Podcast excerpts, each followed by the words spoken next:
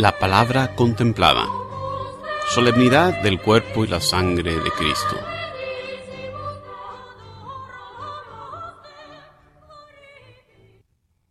Lectura del libro del Éxodo. En aquellos días Moisés bajó del monte Sinaí y refirió al pueblo todo lo que el Señor le había dicho y los mandamientos que le había dado. Y el pueblo contestó a una voz, Haremos todo lo que dice el Señor. Moisés puso por escrito todas las palabras del Señor.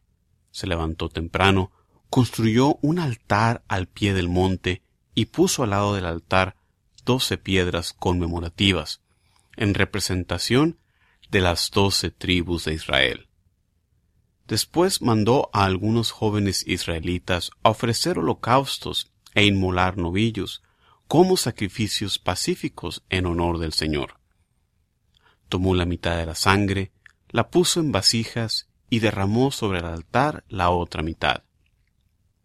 Entonces tomó el libro de la alianza y lo leyó al pueblo, y el pueblo respondió, Obedeceremos, haremos todo lo que manda el Señor.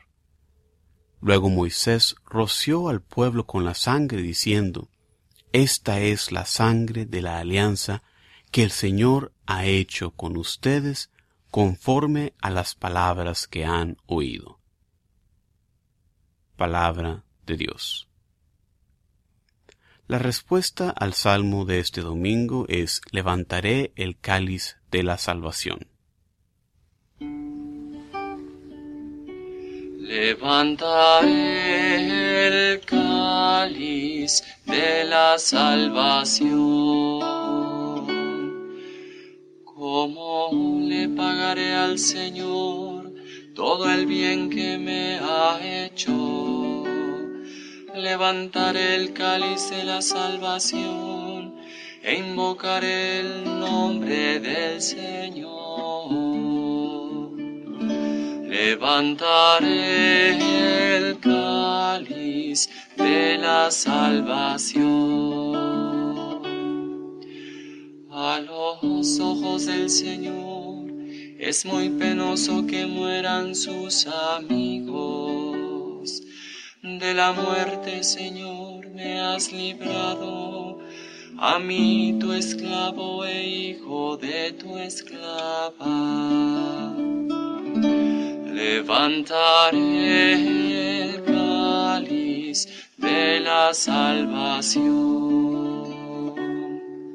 Te ofreceré con gratitud un sacrificio e invocaré tu nombre. Cumpliré mis promesas al Señor ante todo su pueblo. Levantaré el de la salvación. Lectura de la carta a los Hebreos. Hermanos, cuando Cristo se presentó como sumo sacerdote, que nos obtiene los bienes definitivos, penetró una sola vez y para siempre en el lugar santísimo, a través de una tienda, que no estaba hecha por manos de hombres, ni pertenecía a esta creación. No llevó consigo sangre de animales, sino su propia sangre, con la cual nos obtuvo una redención eterna. Porque si la sangre de los machos cabríos y de los becerros, y las cenizas de una ternera, cuando se esparcían sobre los impuros, eran capaces de conferir a los israelitas una pureza legal, meramente exterior, cuánto más la sangre de Cristo purificará nuestra conciencia de todo pecado, a fin de que demos culto al Dios vivo, ya que a impulsos del Espíritu Santo se ofreció a sí mismo como sacrificio inmaculado a Dios, y así podrá purificar nuestra conciencia de las obras que conducen a la muerte para servir al Dios vivo. Por eso, Cristo es el mediador de una alianza nueva. Con su muerte hizo que fueran perdonados los delitos cometidos durante la antigua alianza, para que los llamados por Dios pudieran recibir la herencia eterna que Él les había prometido. palabra de Dios.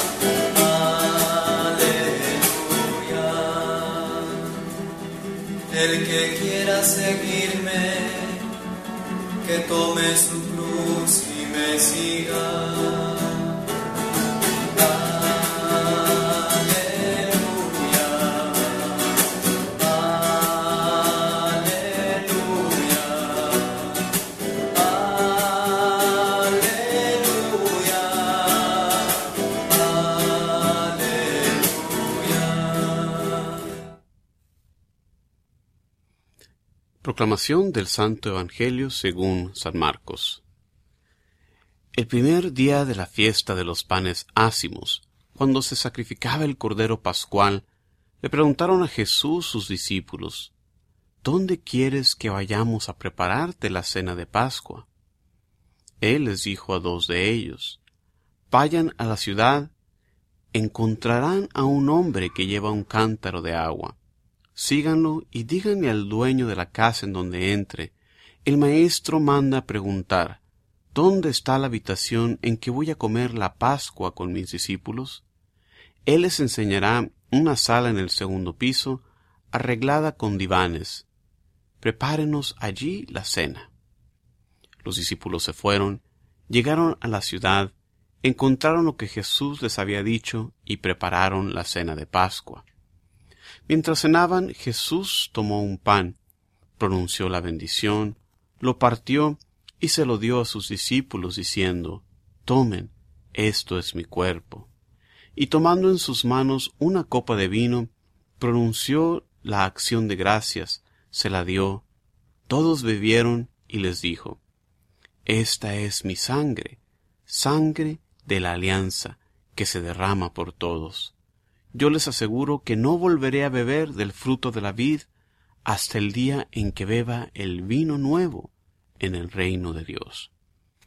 Después de cantar el himno, salieron hacia el monte de los olivos. Palabra del Señor. Hermanos y hermanas, muchísimas gracias por acompañarme. Un saludo en Cristo. Mi nombre es Juan Carlos Moreno desde Houston, Texas, compartiendo esta reflexión sobre las lecturas de la misa. En esta ocasión, para la solemnidad del cuerpo y la sangre de Cristo, conocida también como Corpus Christi.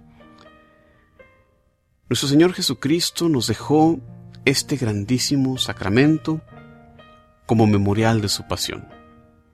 La primera lectura, la Iglesia nos presenta un pasaje importantísimo para nuestra fe, que anticipa la acción de Jesucristo. Cuando se realiza el sacrificio, la gente exclama, obedeceremos y haremos todo cuanto ha dicho el Señor. Después Moisés toma la sangre del sacrificio, rociando una parte sobre el pueblo, derramando la otra mitad sobre el altar. Para los judíos, a quienes la sangre simboliza la vida, este acto significa que Dios y su pueblo comparten de la misma vida.